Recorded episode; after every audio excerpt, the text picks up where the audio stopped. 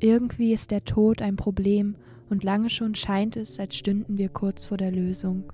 Die Nation hat gelernt, Weltkriege zu vermeiden, üble Kinderkrankheiten auszurotten und schließlich wurde auch für AIDS ein Behandlungsmittel entwickelt.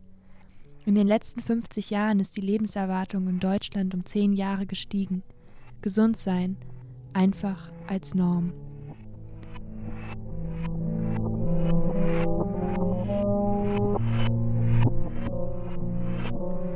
Den Tod haben wir hinter die Stadtmauern unseres Bewusstseins verdrängt. Der Tod war fast immer der Tod der anderen. Doch dann vibrierten die ersten Eilmeldungen, Zahlen und Begriffe mit lexikalischem Beigeschmack. Der Tod nistete sich Komma um Kommastelle in unsere Routine ein. Weder Buschbrände noch Streubomben, weder Sinnfluten noch Nazis konnten uns so zum Handeln motivieren wie diese Angst vor dem Sterben im engeren Kreis.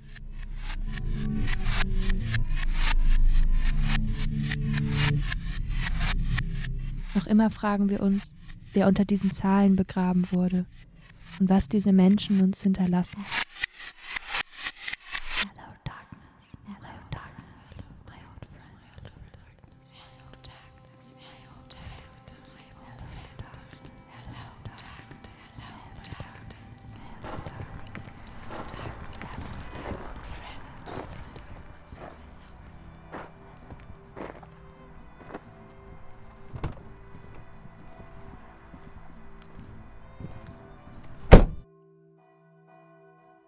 Was, wenn wir die Toten nicht nur als unsere Toten betrachten, sondern als unsere Zukunft, unser zukünftiges Selbst und symmetrisch dazu die Gegenwart aus der Sicht der Toten? Wie weit ragt der Ort der Toten in die Welt der Lebenden? Wie funktioniert Erinnern? Die Toten. Ein Podcast. Trauer der anderen.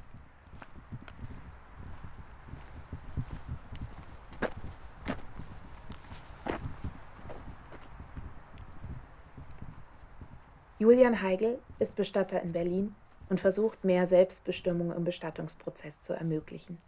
Seit den ersten Maßnahmen zur Eindämmung des Coronavirus hat sich in seinem Berufsalltag vieles verändert. Für Menschen, die vor ihrem Tod positiv getestet werden, gelten strenge Vorgaben von den Gesundheitsämtern. Stirbt ein Mensch zu Hause mit zuvor erbrachtem positiven Testergebnis, muss der Bestatter anstelle des traditionellen schwarzen Anzugs einen weißen Schutzanzug tragen. Neben Mundschutz und Handschuhen blickt er zudem durch eine Schutzbrille. Der Tote wird in einen weiß glänzenden Leichensack gehüllt und mit einem Reißverschluss verschlossen.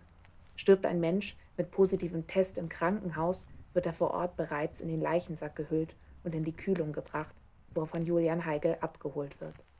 Zur Kenntlichmachung wird auf den Leichensäcken und auf dem Totenschein in roter Schrift die Infektionsgefahr vermerkt. Nach der Abholung dürfen die Toten nicht mehr versorgt werden. Im Leichensack werden sie in den Sarg gelegt, eine Waschung, Einkleidung und auch das Abschiednehmen am offenen Sarg sind untersagt.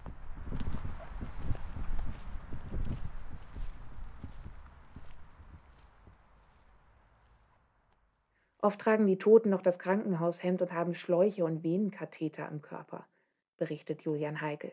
Normalerweise lösen wir diese, waschen den Verstorbenen den Schweiß der Todesstunden vom Körper und kleiden sie frisch ein. Dies ist nach den aktuellen Vorgaben nicht mehr möglich.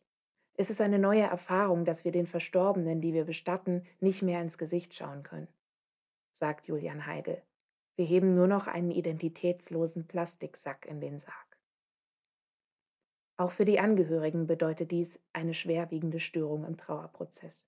Wir dürfen ihnen nicht erlauben, ihre Verstorbenen noch einmal zu sehen und sich zu verabschieden. Das ist sehr schmerzvoll für viele Angehörige.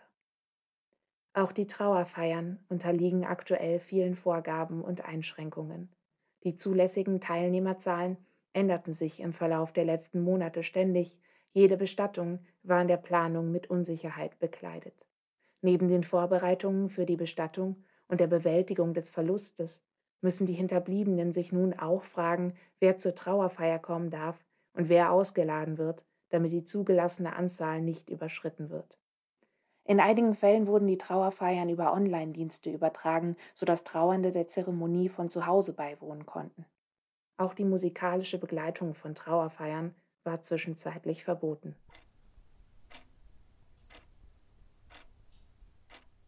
Susanne Jung, Bestatterin und Gründerin des Portadora-Netzwerkes für Frauen im Bestattungswesen, vermutet, dass die Folgen dieser Bestattungsform im Plastiksack erst in vielen Jahren sichtbar werden, wenn die Gräber wieder geöffnet werden.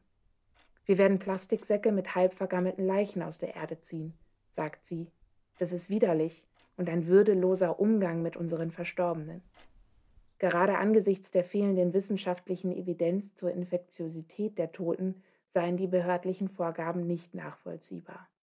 Häufig habe ich auch Menschen, die an Herz-Kreislauf-Versagen oder anderen Ursachen gestorben sind, aber zuvor im Krankenhaus positiv getestet wurden, berichtet sie.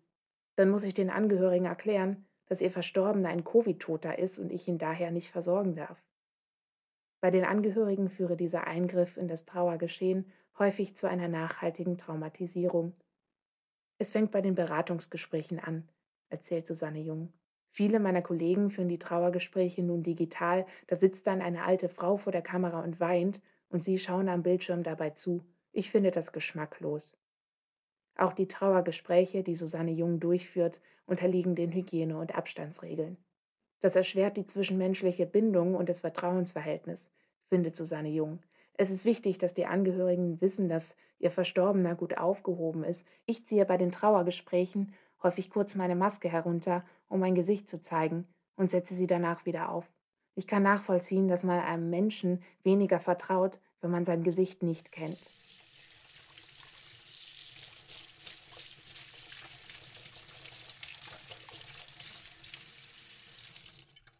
Auch körperliche Nähe, das Anbieten von Wasser oder eine Umarmung zum Trost sind derzeit nicht erlaubt.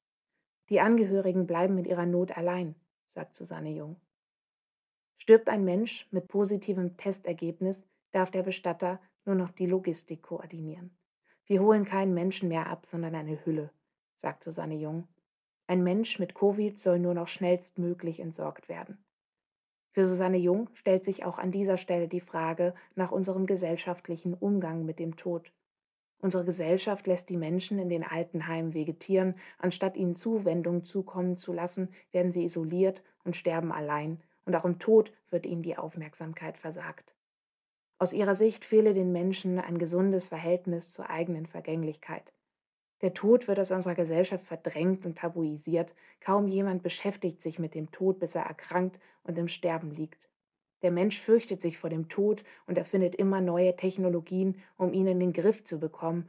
Aber wir alle werden sterben. Das ist Teil des Lebens. Wir haben Angst und machen uns die Welt zum Feind. Wir kehren den inneren Schatten nach außen. Während wir hier stehen, stirbt irgendwo auf der Welt ein Mensch und hinterlässt einen Körper. Vielleicht wäscht ihn eine weiche Hand, vielleicht streift ihn eine weiße Hülle aus Plastik. Der Gedanke an einen Reißverschluss, hinter dem ein Gesicht für immer verschwindet, senkt sich dunkel auf die stille Wolkenwüste des Tages, während der Wind abfällt und die Sonne untergeht.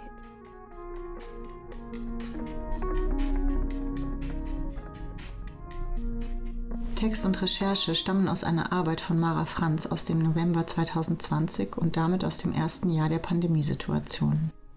Sucht man heute nach den aktuellen Vorschriften zu Bestattungen im Zusammenhang mit dem Coronavirus, findet man von den einzelnen Ländern herausgegebene Informationen. Die bayerische Vorschrift zum Beispiel lautet, bei Trauerfeiern sollte auf körperliche Gesten der Kondolenz und Anteilnahme verzichtet werden. Dazu gehören beispielsweise Händeschütteln, Küsse und Umarmungen. Auch auf dem Friedhof sollte die eineinhalb Meter Abstandsregel gelten. Das Land Niedersachsen rät, größere Trauerfeiern auf eine unbestimmte Zeit nach Corona zu verlegen.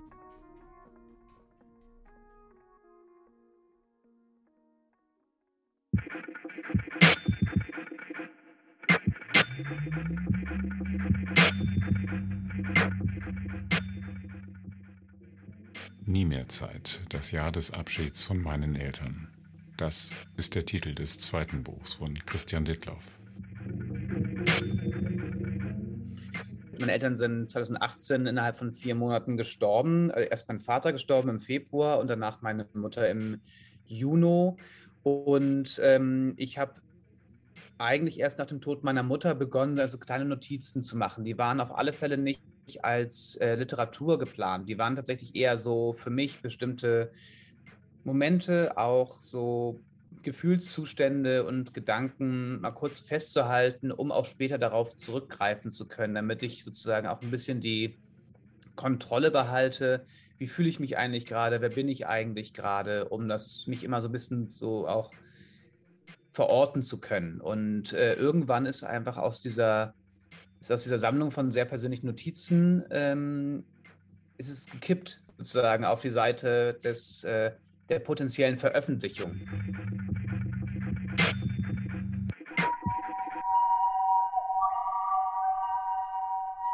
Auf die Veröffentlichung 2021 hin schloss sich eine lange Lesereise mit vielen Gesprächen an, mit Moderatorinnen und vor allem mit dem Publikum. Auf dieser Reise hat sich das Buch weitergeschrieben, eingebettet, immer noch in den Trauerprozess, der weiterlebt. Es ist so ein schleichender Prozess gewesen und irgendwann begonnen, wirklich Gestalt anzunehmen, dass ich dachte, das wird, das wird ein Text. Das war dann so im März 2020, also witzigerweise wirklich ein Monat vor der, ähm, eine, eine Woche vor der Corona-Pandemie, also bevor sozusagen in Deutschland wirklich angekommen ist mit äh, der Rede von Merkel, ich glaube 16., 17. Äh, März. Da habe ich mein äh, Buch verkauft bekommen, was irgendwie für mich eine gute Situation war und gleichzeitig auch irre komisch, weil meine Eltern halt beide an Lungenkrankheiten gestorben sind und jetzt auf einmal diese Corona-Pandemie kam und wieso das war quasi eine Angst, die zu spät gekommen ist um meine Eltern.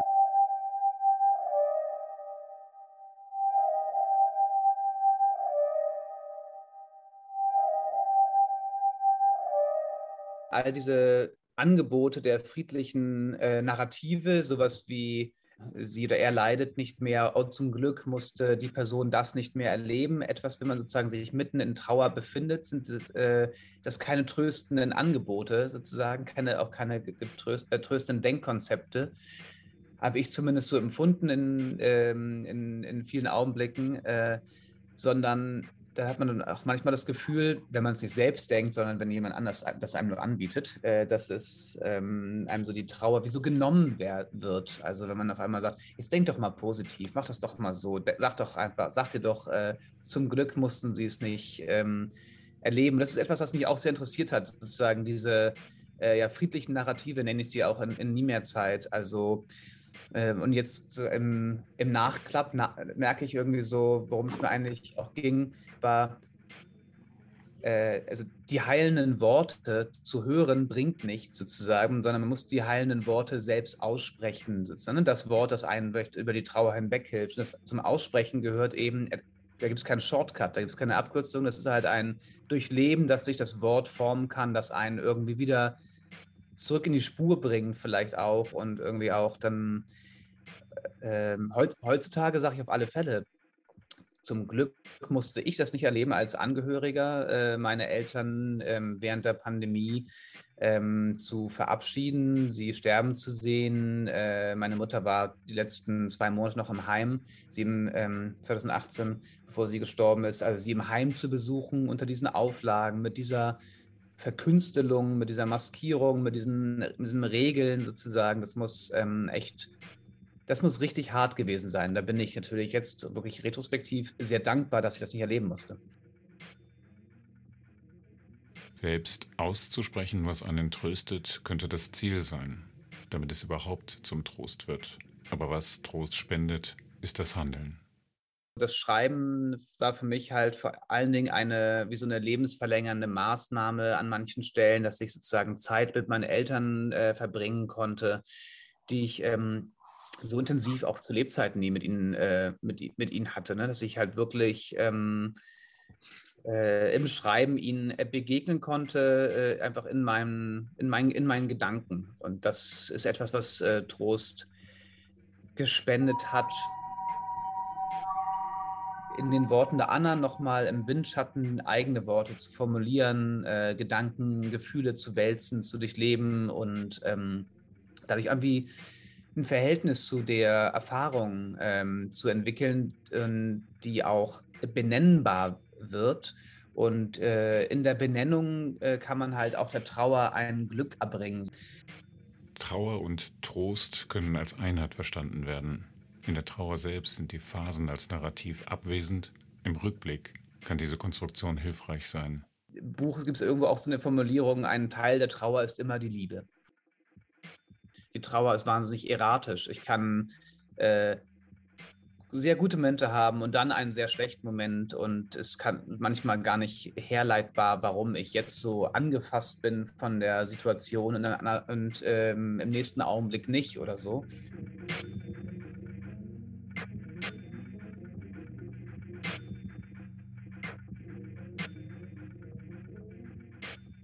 Nichts, was sich dem Text überstülpen lässt. Keine Fiktion, keine Narration, keine Erzählbögen, aber doch Figuren und vor allem Details. Ein Prozess, in dem aus Personen, aus den Toten Figuren werden.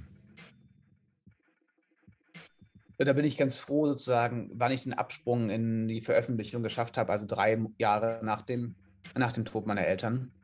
Mhm. Ähm, jetzt sozusagen ein Jahr danach hätte ich vielleicht nicht so gut ein Buch veröffentlichen können und 15 Jahre danach vielleicht auch nicht. Also das Gefühl, es ist noch ein heißes Gefühl, aber äh, es ist jetzt noch nicht so in die weite Ferne gerückt, dass ich keinen Bezug mehr dazu habe. Aber es ist auch nicht so unmittelbar, dass jedes Wort so schwer sein muss. Deswegen, also war mir auch wichtig, eine Leichtigkeit und einen Humor und irgendwie auch eine Gewitztheit in das Buch mit reinzubringen. Ja, Gerade auch im Gedenken an meine Eltern sozusagen. Ne? Das ist jetzt nicht irgendwie, deswegen habe ich zum Beispiel den Fokus nicht auf Krankenhaussituationen gelegt. Das liest man ja auch viel, ne? Und dann liest man vom Nachthemd und von den Schläuchen und den Abdrücken und sozusagen den Cortisonhänden und so weiter und so fort. Und das war irgendwie diese Form von, ich habe es jetzt sozusagen im, im Lektorat so Krankenhausporn genannt, die da hatte ich keine Lust drauf. Das wollte, das wollte ich nicht als Beschäftigung haben. Das habe ich ja schon genug gesehen gehabt, sozusagen. Und ich wollte es auch nicht für, für das Buch und auch nicht sozusagen das so sehr an das Bild meiner El Eltern koppeln.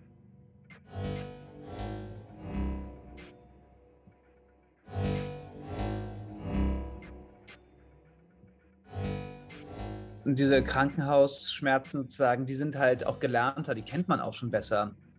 Und die überdeckeln dann schnell das äh, sozusagen das, was halt eher das Tabuisierte ist, nämlich die, ähm, ja, quasi wie, wie über den Tod reden, ähm, wie, wie auch jemanden quasi beerdigen, alles, was, da, was damit zu tun hat, die inneren Prozesse, dass der Tod irgendwie, oder dass die äh, Hinterbliebenen irgendwie auch an vielen Stellen allein damit sind, weil es sozusagen in so doof es, doof es klingt, aber auch halt in einer äh, kapitalistischen Leistungsgesellschaft keinen Platz hat. Wenn man irgendwie, äh, ein Arbeitstitel des Buches war, äh, das Jahr, in dem mein Vater starb, meine Mutter und weitere Personen, für die ich keinen freien Tag vom Gesetzgeber bekam, sozusagen. Also, ähm, weil klar, wenn, also ein ganz naher Verwandter stirbt, dann bekommt man einen Tag für den Todestag und einen Tag für die Beerdigung äh, sozusagen vom Gesetzgeber frei. Natürlich kann man sich krank schreiben lassen, aber ich finde sozusagen, ist wirklich vom Minimalen auszugehen, erstmal vom Gesetz her schon,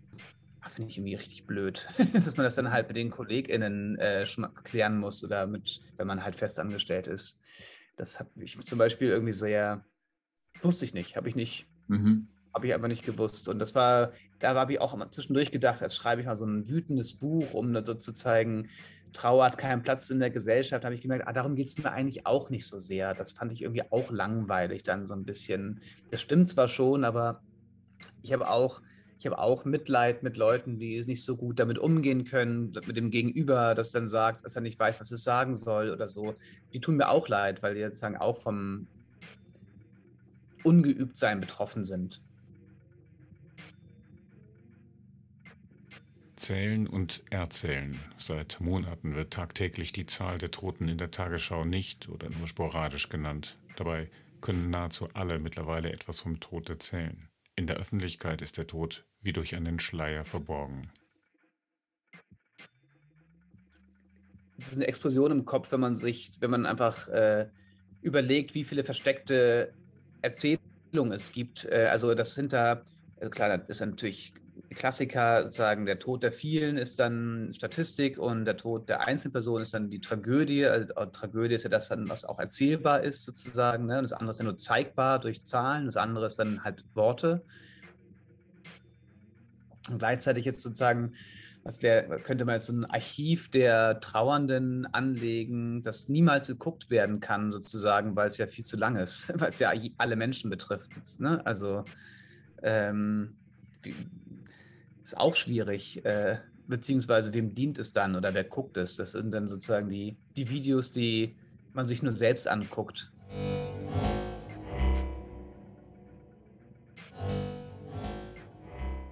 Ich habe mein erstes Buch veröffentlicht, also sechs Wochen nachdem meine Mutter gestorben ist, ist es rausgekommen. Das war wirklich eine, äh, wirklich eine verrückte Zensur, äh, Zäsur auf mehreren Ebenen natürlich. Dieses Jahr war dann auch dann und das war tatsächlich auch sozusagen der, der größte Schmerz ist, äh, die, das nicht erleben zu können, den Stolz vor allen Dingen meiner Mutter, äh, die auf der einen Seite immer gern gelesen hat und auf der anderen Seite aber quasi nach dem eigenen Sicherheitsempfinden und Bedürfnis niemals gewollt, dass ich Schriftsteller werde. Also, weil ich hätte gerne diese doppelte Genugtuung gehabt, ähm, ihr zu zeigen, doch, doch, das geht und auch ihren Stolz zu spüren, sozusagen. Ne? Das wäre, das ist schon sozusagen wie so der, wo die ultimative Trauer sitzt, die halt oft ne, in sehr persönlichen Verhältnissen begründet liegt, sozusagen. Ne? Aber das ist für mich der große Schmerzpunkt auf alle Fälle.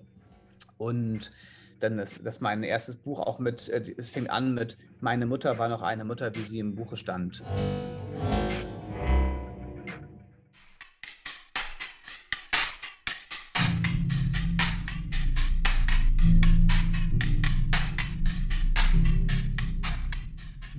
Stefan Schwag ist Autor und Bühnenkünstler aus Kiel.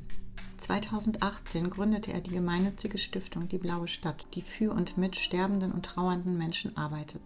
Nach einer persönlichen Erfahrung mit einer betroffenen Person begann er die Arbeit der Stiftung im Kleinen, die inzwischen in ganz Schleswig-Holstein stattfinden kann. Ende 2019 war er zu Gast in der Comedy-Talkshow Negativ am Nachmittag, in der er Fragen zu seinen Erfahrungen mit dem Tod beantwortete.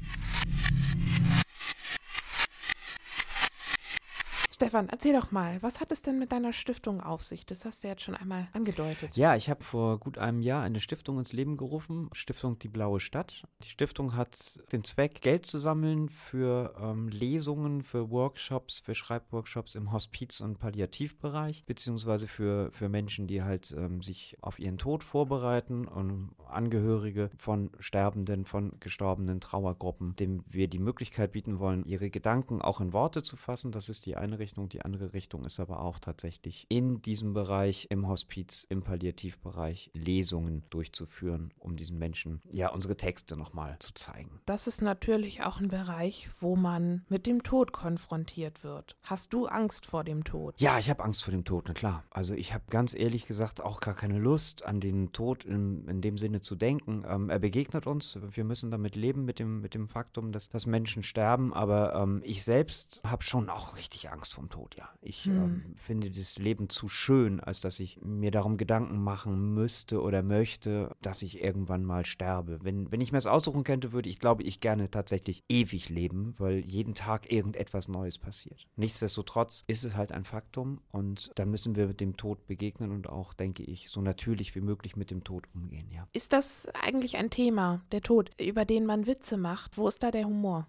Ich weiß nicht, ob der, ob der Tod an sich Humor hat, aber es macht es erträglicher. Also Humor ist tatsächlich ein Ventil. Einerseits, dass man den Tod verlacht, auch das gehört ein bisschen mit dazu, finde ich. Man kann auch über den Tod Witze machen. Das, das finde ich auf jeden Fall, sollte man. Und äh, ich finde ganz besonders auch, wenn der Tod ohnehin unabänderliches Schicksal ist, dann ähm, sollte man auch bis zuletzt eigentlich die Gelegenheit haben, sich über Dinge zu freuen, am Leben zu freuen und dann auch über Witze zu freuen. Das heißt nicht zwingend, dass ich, dass ich äh, Witze über den Tod machen muss, aber ich äh, finde das auch durchaus angebracht. Ich finde durchaus angebracht, dass man ähm, den Tod auch ein bisschen verlacht, weil wir ihn ja nicht ändern können. Was ist deiner Meinung nach denn das Wichtigste im Umgang mit dem Tod anderer Menschen. Das Wichtigste ist tatsächlich auch ähm, der Respekt, den man diesen Menschen entgegenbringt. Es ist sicherlich keine leichte Situation, dem Tod entgegenzublicken und zwar auch direkt entgegenzublicken. Wir alle wissen, dass das Leben endlich ist, aber wenn, wenn tatsächlich dann so eine Diagnose kommt, dann denke ich, ist es sehr, sehr wichtig, diesen Menschen auch den Halt zu geben und auch einfach da zu sein je nachdem, welche Bedürfnisse äh, diese Menschen dann tatsächlich haben. Das kann ja ganz unterschiedlich sein. Das ist individuell vollkommen verschieden. Die einen möchten sich zurückziehen, die anderen möchten ihre Wut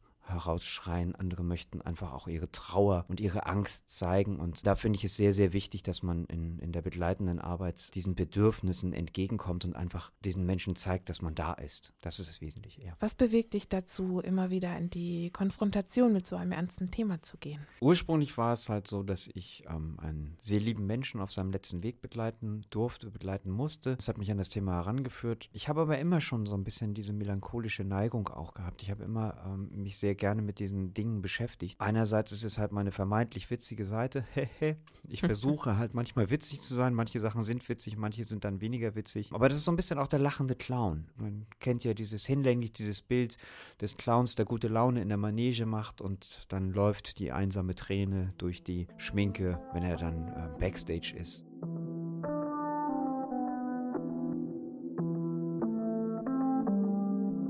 Wenn wir uns mit der Trauer der anderen auseinandersetzen wollen, müssen wir uns auch fragen, wie andere Kulturen das machen. Wie trauert man zum Beispiel in Madagaskar oder Mexiko oder den Niederlanden? Für unser nächstes Gespräch habe ich mich in Frankfurt mit meiner Freundin Paula getroffen. Sie stammt aus Mexiko und baut riesige Altäre zum Dia de Muertos, dem Tag der Toten.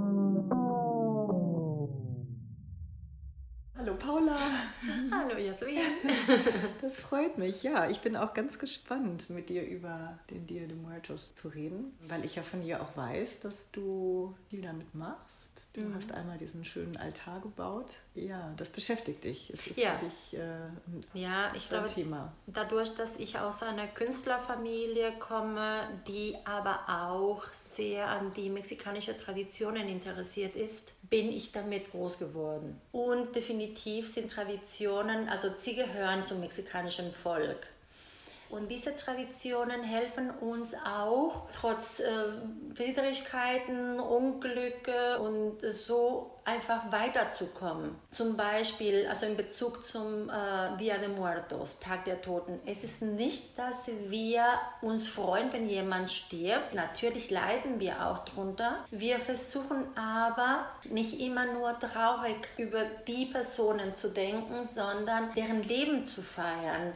Also es ist wirklich so, man, man organisiert ein Fest für diese Personen und dann bekommst du wirklich so wie einen Adrenalinkick. Es ist wirklich das, was dich glücklich macht, weil du das mit ganzem Herzen für die Person machst. Für viele Familien bleibt der Altar de Muertos nur ein paar Tage, Anfang November. Bei uns begleitet den Altar den ganzen November, weil ich finde, Wieso nur so eine kurze Zeit? Es ist so was Schönes. Es bringt auch, sowieso Novemberwetter in Deutschland, bringt ein Altar Licht und Farben und Freude, wo ich denke, von mir aus kann das viel länger bleiben. Das heißt, machst du das jedes Jahr für eine bestimmte Person oder machst du das jedes Jahr für alle Personen, die, ähm, die du vermisst? Oder wie, wie machst du das? Ich mache das im Prinzip, wenn eine sehr wichtige Person aus meiner Familie oder aus unserem engsten Freundeskreis verstorben ist, dann mache ich das in der Regel für diese Person oder Personen. Ansonsten mache ich das für generell für unsere Vorfahren. Ja. ja. Ich mache aber auch zum Beispiel, ich habe da in der Schule, wo ich arbeite, extra ohne an einer Person äh, zu widmen, diesen Altar aufzustellen, weil ich jedem die Gelegenheit geben wollte, dass jeder für sich Personen auswählt und, und an denen denkt. Ich äh, habe einfach so zwei schöne äh, Skeletten aus Pappmaché und da konnte sich jeder was ausdenken, was er mag, aber bloß keine feste Person. Ja. ja. ja Deswegen mache ich das bei uns zu Hause normalerweise mit Foto und woanders einfach mit, mit diverse Motive und schöne Elemente. Ja. Das heißt, kann man es sehen als so ein ganz flexibles Fest, ganz individuell, wo jeder also eigentlich den Inhalt selber bestimmen kann. Also die Form ist ja relativ offen auch, ja? Ja. Also das ist nicht, wie, wie ist das so vom Ablauf her? Ist das nicht sehr ritualisiert oder ist das auch wieder von Familie zu Familie unterschiedlich? Äh, es gibt schon ein paar Es gibt so Leitlinien, die man befolgen kann. Also es gibt unterschiedliche Elemente, die man unbedingt äh, bei einem Altar haben muss. Wasser, Salz, äh, Feuer, Lebensmittel, äh, Bilder, Blumen auf jeden Fall, Blumen, Papel Picado, das ist dieses ausgeschnittenes Papier, buntes Papier, was, was Wind bedeutet zum Beispiel. Ansonsten bleibt es wirklich so ganz offen. Also du kannst so viele verschiedene Sachen da, dazu tun, wie du möchtest, weil es muss dich an die Person daran erinnern, in der Glaube, dass anhand von diesen schönen Elementen die Seele der Person den Weg zu dir finden wird. Deswegen ist es obwohl das eine Basis hat mit, mit gewissen Regeln, aber du darfst entscheiden, wie du es machen möchtest, weil das eine Sache zwischen dir und der Person ist, die du hoffst, an dem Tag oder die Tage dich besuchen kommt. Das Problem von Corona ist ja, dass man einer auch abstrakten Masse an Menschen gedenken muss. Ja. Wie, wie funktioniert das bei euch? Geht das? Gedenkt man auch anderer Toten mit? Ja, ja, das machen wir auch. Zum Beispiel auch zum Altar de Muertos. In dieser Tradition darf man, und man tut es auch, man geht in die Friedhöfen, man besucht auch die anderen Verstorbenen zum Beispiel. Also andere meinst du, die nicht zur eigenen Familie? Die nicht zur anderen, zur eigenen Familie gehören, ja. Die Familie, die Angehörigen, die sozusagen offene Türen haben, da darf man sich die Altare auch anschauen, man darf auch mitessen, mittrinken. Also man wird sogar sehr gerne gesehen. Alles, was sie von dir wünschen, ist, dass du auch für deren Verstorbenen betest. Nicht exklusiv, es ist total inklusiv. Ja, ja. Also das abstrakte Trauern gehört auch mit dazu. Also das ja. Denken an Unbekannte. Ja. Ähm, ja, wie würdest du das sehen, wenn man jetzt täglich an die Corona-Toten denken würde? Sagen wir mal in der Zeitung oder so und täglich die Namen sehen würde? Mir würde das nicht gut tun, weil mir ist das Thema bewusst. Ich finde, dass es ein ganz, ganz tragisches, großes Thema ist, was uns begleitet und keine Ahnung, wie lange begleiten wird. Aber das hilft mir nicht weiter. Also das Thema ist schon schlimm. Aber ich helfe mir und ich helfe dir überhaupt nicht, wenn ich noch grauer werde. Ich würde bevorzugen, Leuten, die jemand verloren haben, irgendwie so eine kleine Freude zu machen. Ich würde gerne lieber manchen zum Singen einladen oder zum Kerzen anzünden, aber auch das Licht sehen und dieses Licht erlauben, dass dieses Licht ins Herzen reingeht. Also wir ehren den Tod, indem wir das Leben leben. Ja, wie könntest du dir das vorstellen, wenn du einen Gedenktag, sagen wir mal in Deutschland, einrichten müsstest, organisieren müsstest für mhm. die Corona-Toten? Was würdest du persönlich dir vorstellen? Jede Stadt, jeder Dorf hat eine Ecke, wo sich alle versammeln. Da würde ich gerne eine Art Altar de Muertos aufbauen, dass die Leute sich äh, zusammentun, um zu singen. Sachen, die einem Freude machen, die die Verstorbenen ehren kann, aber in eine schöne, bunte und positive Art und Weise. Egal wie dieser Verlust gekommen ist, unabhängig von Corona, aber jetzt vor allem mit Corona, man fühlt sich einsam und mit der Zeit einsamer meiner Meinung nach, wenn ich hinausgehe mit den Leuten, die in meiner Umgebung leben, jeder eine Kerze, ein Bild, eine Blume mit sich trägt und an einem gemeinsamen Ort sich trifft, man würde dann merken, ja, wir sind aber nicht allein und wir haben uns, wir sind am Leben und das muss gefeiert werden. Das Leben endet nicht mit dem Tod, der Tod ist ein Teil des Lebens. Und der Tod ist einfach die Brücke zum nächsten Leben.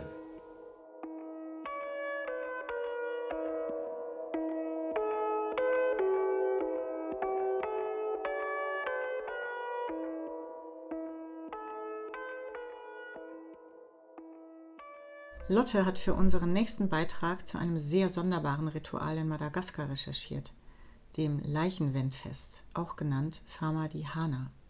Sie hat sich mit Ferry darüber unterhalten.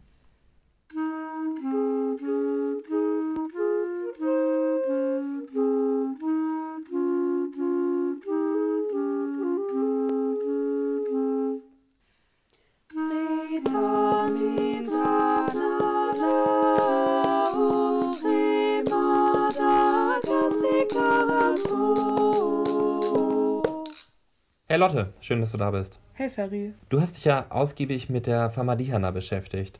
Cool, dass du ein bisschen was von diesem Ritual in Madagaskar erzählen willst. Ich habe davon noch nie was gehört und finde solche Totenfeste eigentlich sehr spannend. Ich kenne sie bisher nur aus Mexiko. Erzähl doch mal was darüber. Ja, sehr gerne. Ich freue mich, dass du Interesse zeigst. Bevor du anfängst, nochmal vorher kurz, was war das da gerade für eine Melodie? Das war die Nationalhymne von Madagaskar. Die wird immer gespielt, während die Toten bei der Famadihana, also dem Leichenumkehrfest, aus den Gräbern oder beziehungsweise den, der Gruft rausgeholt werden. Und das spielt dann meistens ein kleines Orchester aus Trommeln, Trompeten und Klarinetten und dieses Orchester spielt dann meistens auch über diese ganzen zwei Tage lang die Musik, solange das Fest geht. Okay, ähm, klingt ja schon mal spannend. Wie bist du auf das Thema gestoßen? Äh, ich habe selber erst vor ein paar Monaten in einem Theaterstück im Hamburger Schauspielhaus von der Pharma Hanna erfahren. Und ich war völlig begeistert, aber auch total angewidert und habe dann angefangen zu recherchieren. Und ja, die Recherche wurde nicht langweilig. Kannst du mir noch ein bisschen näher erklären, was genau die Pharmadihana ist? Ja, klar. Wortwörtlich heißt Pharmadihana die Umwandlung der Toten. Und in Madagaskar, also so ist der Glaube jedenfalls, können tote Ahnen jederzeit geweckt werden und sind Vermittler zwischen der irdischen Welt und der Welt der Götter. Und es gibt Hellseher in der Gemeinschaft und nur diese Hellseher können mit den Toten sprechen und sobald einem Hellseher ein Toter im Traum erscheint und dann in diesem Traum sagt, mir ist kalt, fordert er seine Fama Dihana ein. Und ein paar Monate später muss dann auch dieses Fest gefeiert werden. Äh, für die madagassischen Hochlandbewohner ist das das Fest der Feste und jede Familie feiert das. Und zwar ungefähr alle sieben bis zehn Jahre. Kannst du mir noch ein bisschen vom genauen Ablauf des Festes erzählen? Also wie kann ich mir so ein Ritual vorstellen? Was passiert da? Also das Fest beginnt immer kurz vor Sonnenaufgang und geht insgesamt zwei Tage. Und es wird wirklich ausgiebig getanzt und gefeiert über diese beiden Tage, denn der Tote kommt ja nach zehn Jahren das erste Mal wieder nach Hause und es muss natürlich fett gefeiert werden. Es fängt so an, dass die in einem riesigen Festzug mit der Familie und den Musikanten und den Gästen zum Friedhof laufen. Dabei wird auch meistens schon ordentlich Krach gemacht, denn der Tote soll ja hören, dass jetzt seine Farmer die Hana beginnt. Und die Stimmung ist wirklich prächtig, denn der Tote wird ja nicht beerdigt, sondern im Gegenteil, er kommt wieder unter die Menschen. Sobald dann alle da versammelt vor dem Grab stehen, wird die Leiche dann von den Töchtern und Söhnen aus der Gruft geholt. Und es ist wirklich wichtig, dass das nur die Verwandten machen, denn in der Gruft wird schon seit Generationen bestattet und da sind, liegen so viele Ahnen und da kennen sich nur die Familienmitglieder richtig aus und es soll ja nicht der falsche Leichnam nach oben gebracht werden. Hä, aber wie kann es denn sein, dass eine Leiche so lange hält? Verfällt die nicht irgendwann? Gute Frage, Ferry. Das habe ich mich auch zuerst gefragt. Aber üblicherweise wird den Leichen Formalin injiziert, damit sie die Zeit besser überdauern können und somit sind sie auch konserviert.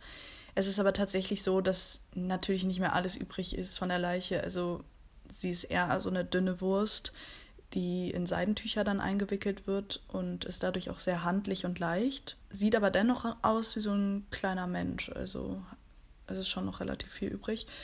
Und sobald die Leiche dann in den Händen ihrer Nachkommen liegt, kennt die Freude echt keine Grenzen mehr. Also der Tote wird begrüßt, gestreichelt, von allen Gästen geschaukelt. Die Leute erzählen dem Toten die Neuigkeiten, die die letzten Jahre passiert ist. Und auch neue Familienmitglieder werden der Leiche vorgestellt.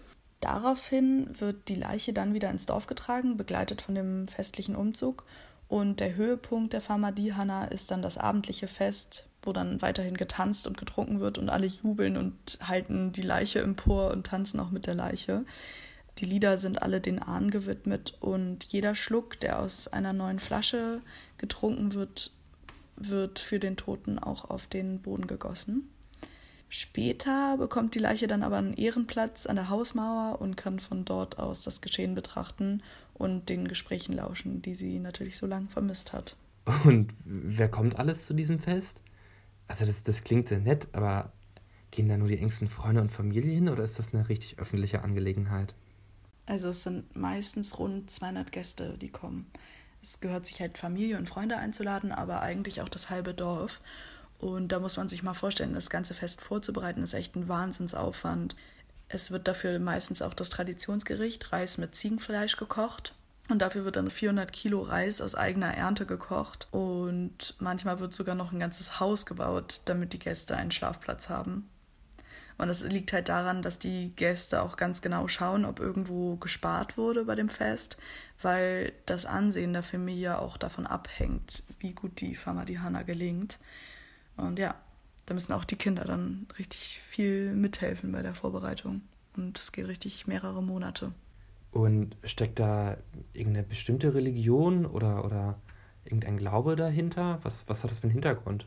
Also praktisch alle Madagassen verehren die Ahnen und gehören somit den animistischen Religionen an. Zugleich bekennen sich aber auch die Hälfte von ihnen zu dem Christentum. Das widerspricht sich aber nicht. In Madagaskar ist der Glaube so, dass die Toten gar nicht richtig tot sind, sondern eben nur im Reich der Toten schlafen und somit von dort aus auch auf die Welt der Lebenden eingreifen können. Und die Ahnen gelten als Vermittler zu Gott und können zum Vorteil, aber auch zum Schaden der Lebenden wirken. Und daher bemühen sich auch alle so sehr um diese Tradition und diese Rituale, um mit den Toten gut in Kontakt zu stehen und respektieren halt diese Traditionen und wollen sie unbedingt weiterführen. Und was von den Vorfahren übernommen wurde, soll weiterhin bewahrt werden.